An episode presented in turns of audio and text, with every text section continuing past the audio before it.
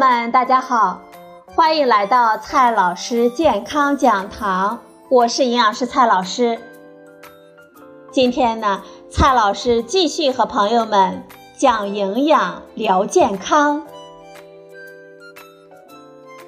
今天我们聊的话题是：羊奶粉到底靠不靠谱呢？奶粉在中国啊，一直是一个极为敏感的话题。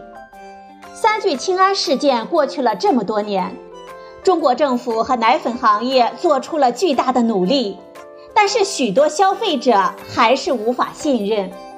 国外奶粉，尤其是欧美奶粉，一直被中国的父母们所信奉。而最近呢，法国乳业巨头兰特黎斯集团的奶粉发现了沙门氏菌污染，导致全球召回。这震惊了中国的消费者，浓眉大眼的欧洲奶粉啊，竟然也靠不住了。许多朋友呢称之为黑幕。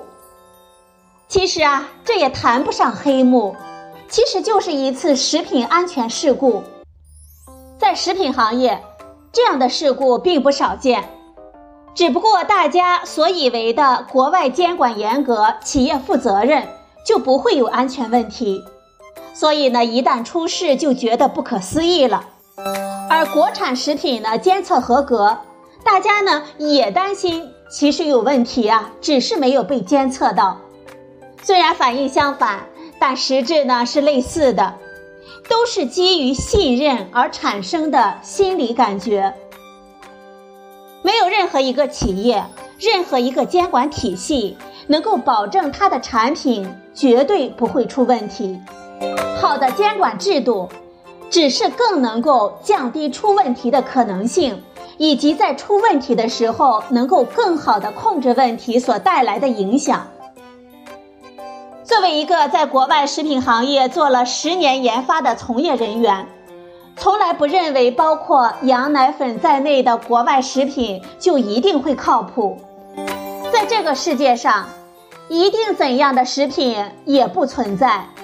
所谓洋奶粉和国产奶粉谁更适合中国宝宝的问题，我们认为呢被奶粉行业过于夸大了，尤其是海淘派和反海淘派的争论，到了针锋相对的地步。各国的奶粉标准呢有所不同，许多朋友就解释为是基于各国宝宝的需求而设计的，这其实呢是想当然。婴儿奶粉设计的基本理念是模拟母乳，用单一食品为婴儿提供所有营养，而母乳本身并没有确定的组成。不同的产妇，同一产妇在不同时期的母乳营养组成都会有相当大的变化。模拟只是测量大量的母乳，统计各种营养成分的含量。然后呢，选定一个合理的数值范围来作为奶粉设计的标准。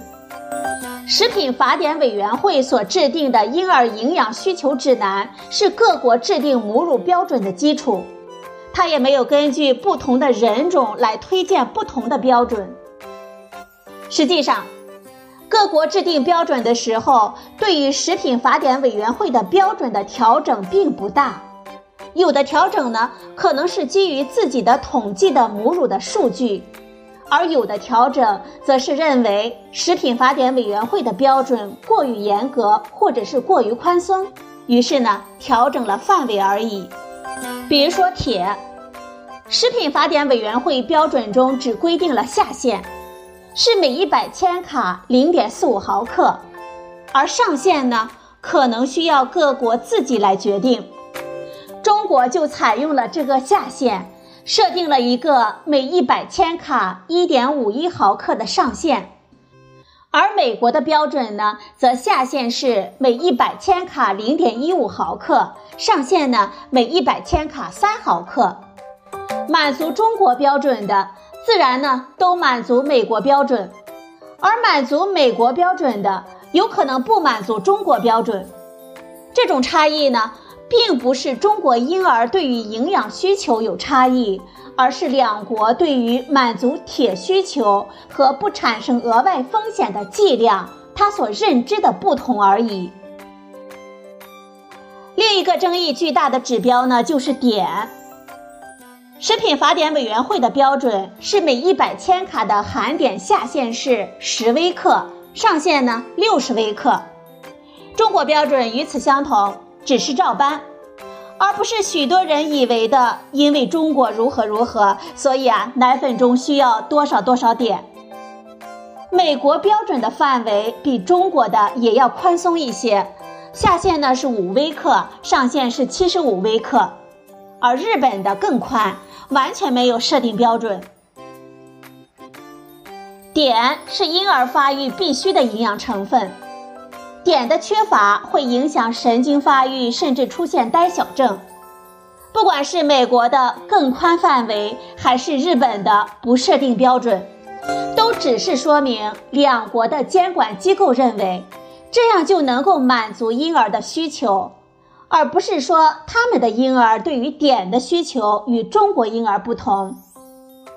日本奶粉不设定碘含量的标准，的确有点奇怪。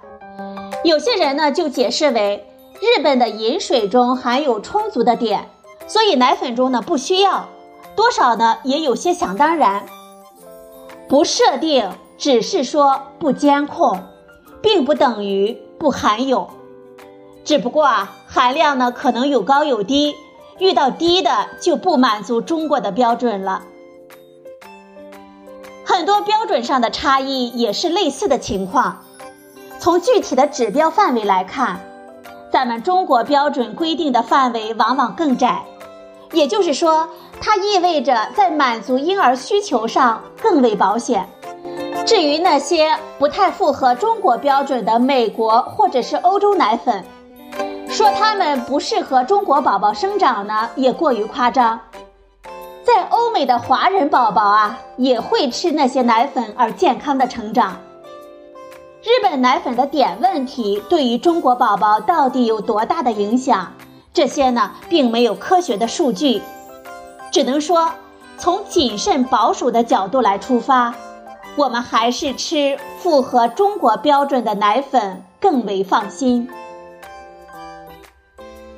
好了，朋友们，今天的节目呢就到这里，谢谢您的收听，我们明天再会。